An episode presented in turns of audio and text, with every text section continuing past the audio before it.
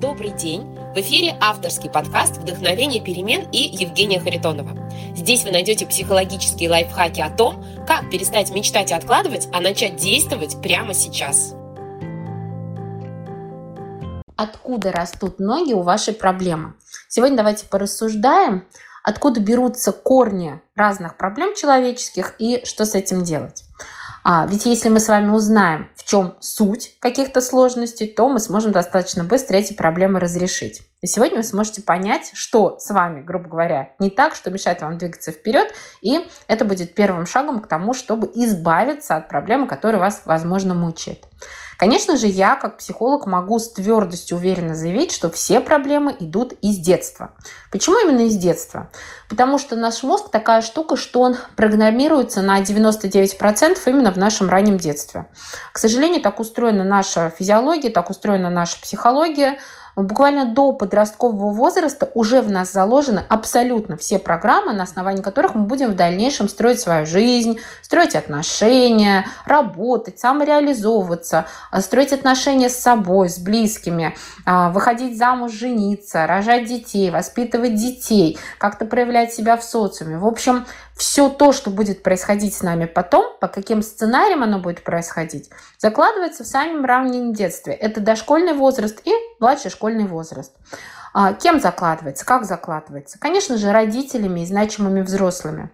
По сути, мозг ребенка это губка, и а, он а, нацелен на то, чтобы в первые годы максимально впитывать весь опыт, получать опыт и делать свои выводы о том, как устроен этот мир, как в нем нужно жить, что нужно делать, что нужно не делать, и этот опыт собирать, аккумулировать в некие какие-то системы, схемы, и уже дальше топать вперед на основании этого опыта.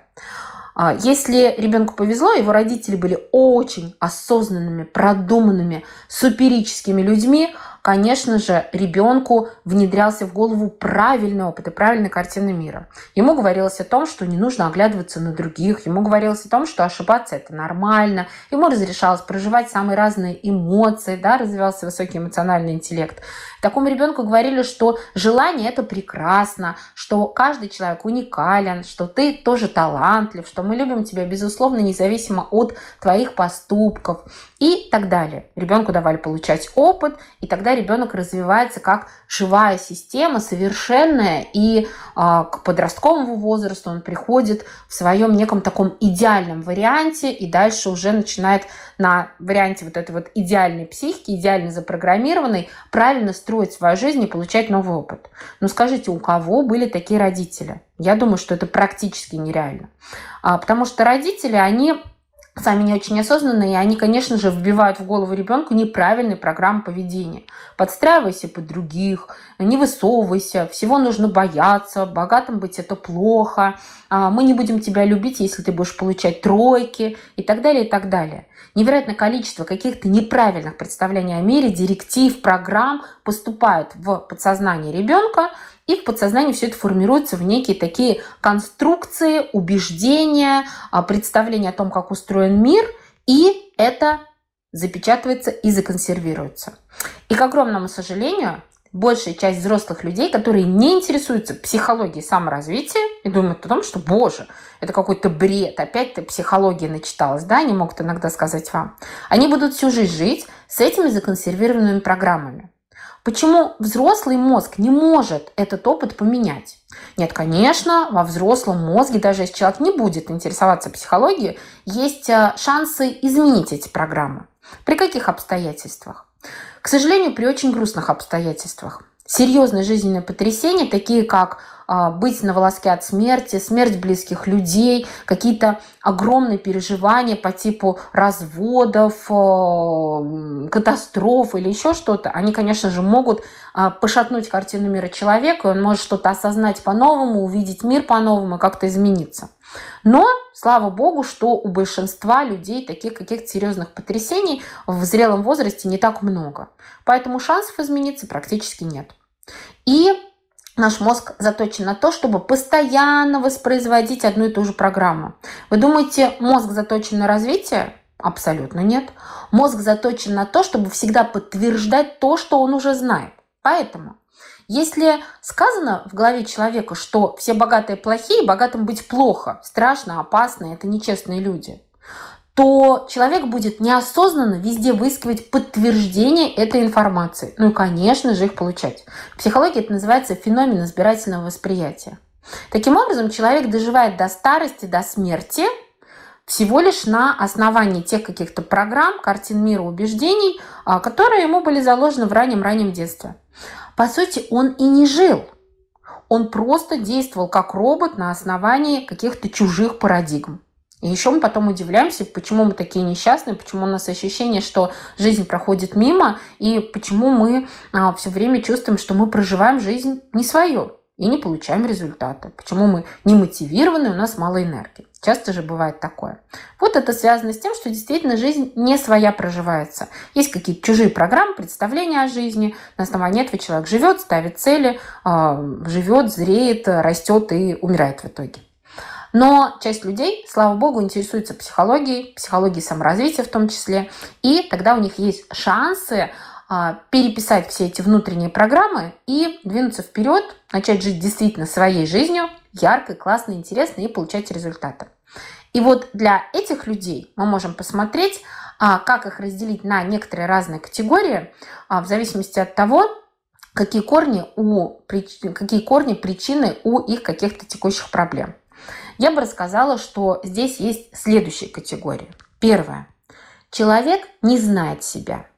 И это может быть связано с такого рода проблемами, как я все время подстраиваюсь под других. Я не могу говорить «нет». У меня нет каких-то ярких желаний. У меня нет никаких целей. Я не знаю, чего я хочу, и у меня очень низкая энергия.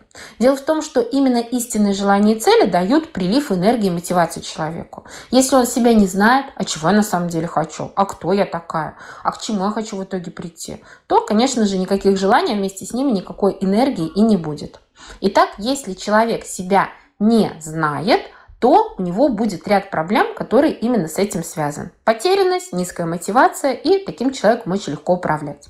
Как это решить? Нужно заняться самоизучением, а, размышлять о том, что вам нравится, пробовать это делать, пробовать ставить какие-то цели и вести разные дневники. А вторая категория проблем – это когда человек не верит в себя.